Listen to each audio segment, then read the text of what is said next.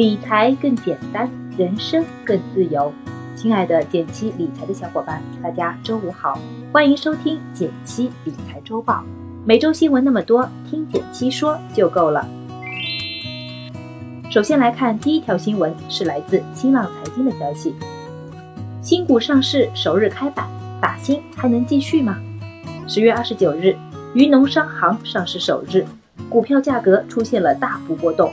当天并未有效封住百分之四十四的涨幅上限，最终以百分之二十七点零四的涨幅收盘，成为了近年来新股上市首日涨幅表现最为逊色的上市公司。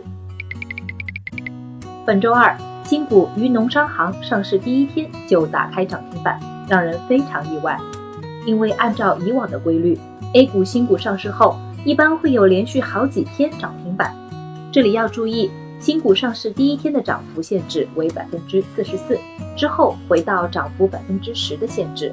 而渝农商行第一天收盘涨幅是百分之二十七，也是最近五年来 A 股首支上市当天没有涨停板的新股。之所以表现不好，有两个原因。首先，渝农商行有自己的特殊性，它在 A 股和港股都有上市，相对来说，它在港股的价格比 A 股便宜很多。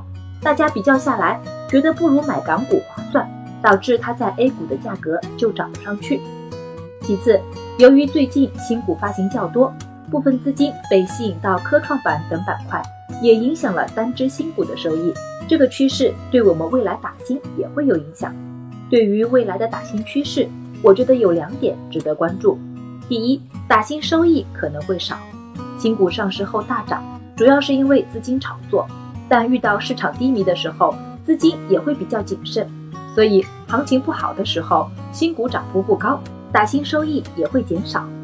第二，打新并不是稳赚不赔的。过去 A 股的新股中签就能赚钱，但随着时间推移，A 股也会像港股等成熟市场一样，逐渐回归理性。未来首日破发的风险也是存在的，这也提醒我们要充分理解风险，做好预期管理。如果你对打新还不了解，也可以参考我们的推送文章。一个朋友打新赚了八万多，打新股详解。第二条新闻来自光明日报：刷微信、支付宝会让我们多花钱。西南财经大学中国家庭金融调查（简称 CHFS） 通过最新数据分析发现，移动支付可促进中国家庭消费增长百分之十六。与此同时，显著改变消费结构，使得家庭教育、文化、娱乐等发展性消费大幅增加，进而推动恩格尔系数降低百分之一点六五。这条新闻告诉我们，习惯用支付宝、微信等移动支付，会让我们在无意之中花掉更多的钱。为什么会这样呢？我分析了一下，大概有两方面的原因：一来，移动支付的普及大大降低了消费门槛。不管是几万块的大件，还是几块钱的小吃，只要掏出手机就可以完成支付，消费门槛变得越来越低，我们再也不会因为没带够钱而不能买单。与此同时，花呗、借呗等消费型信贷也越来越方便，很多人即使手上没那么多钱，也可以通过这些方式来提前消费，这无疑就使得我们的消费冲动更容易被兑现。二来。跟用现金支付比起来，我们刷支付宝、微信的时候，心里的感觉是不一样的。用现金的时候，我们付出一百元纸币就很容易感觉肉痛；但用支付宝、微信的时候，无论是一块钱还是一万块钱，仿佛都只是一串数字，花起来没有负罪感，很容易忘掉付钱真的在减少我们钱包里的钱这件事儿。为什么会这样呢？这其实跟我们的心理账户有关。所谓的心理账户，是说现实中付出去的钱，即使金额相等，也会在心里被我们划到不同账户里去，让我们产生不等价的感觉。而移动支付因为没有真实感，往往就会被归到容易挥霍的心理账户里，减少我们的负罪感。除此之外，在这条新闻里，我还注意到了一个有趣的地方：我们多花的钱基本都在教育、文化、娱乐等方面了，并不属于刚需。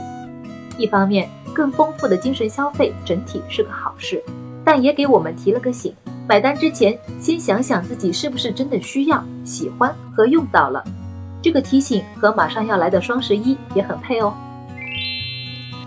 第三条新闻来自中新经纬，美联储年内第三次降息，中国会跟吗？北京时间十月三十一日凌晨，美联储再次宣布降息二十五个基点，将联邦基金利率目标区间下调至百分之一点五到百分之一点七，符合市场预期。这是今年美联储第三次降息了，距离上一次降息还不到两个月。不过，这次降息其实在很早之前就已经被市场预测到了，降息幅度也在预料之中，所以对市场并没有太大影响。有些朋友可能要问，那我们会不会也跟着降息呢？其实，国内跟着全面降息的可能性并不大。在猪肉涨价、房价调控的情况下，降息也跟国内的大环境不太相符。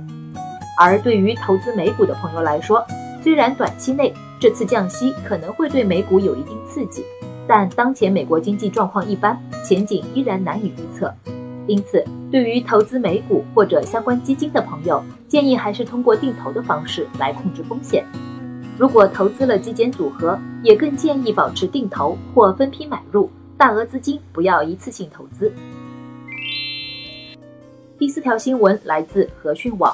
六万主播厮杀双十一，没有粉丝也要通宵直播。据淘宝直播数据监测云平台显示，仅淘宝直播平台来源多样的主播就有六万余名，分类达十多种。其中美搭、珠宝的博主分别有一万多人，母婴、美食等领域有五千多名主播。要说今年最火的风口，淘宝直播肯定算一个。它的热度之高，甚至让很多明星也开始下场带货。在感叹主播们带货能力的同时，我也忍不住好奇，淘宝直播到底是如何一步步让我们消费更多的？我研究了一下，发现有这样几种套路：第一种是限定促销，比如限时秒杀、限量抢购等等。在我们传统的观念里，物以稀为贵，稀有的商品往往意味着高价值。所以，很多主播就会通过限时限量的方式来营造一种稀有的氛围，让大家感觉到商品的与众不同，从而促进消费。第二种是奖励促销，比如抽奖、点赞、送红包等等。很多主播在推广产品时，会通过抽奖、红包等形式对观众进行心理刺激。观众在受到奖励后，心里往往就会产生一种愉悦感，对主播的信任度和购买力也会大大增加。第三种是通过发放各类优惠券，引导大家下单购买。很多主播会给粉丝赠送优惠券作为粉丝福利，优惠力度的大小根据产品情况来定。这样做的好处不仅是能促进粉丝消费，同时也能给大家留下良好的印象，增加粉丝的粘性。总而言之，淘宝直播作为一种新型的销售渠道，作为平时的消遣娱乐观看，我觉得无可厚非。但我们也要合理控制欲望，不能因为所谓的便宜而大大提高额外的开支。最后来到一句话新闻时间，皇上你也该知道一下。来自新华社的消息，近期多家品牌长租公寓运营商资金链断裂，停止运营，给众多租客、房东带来经济损失。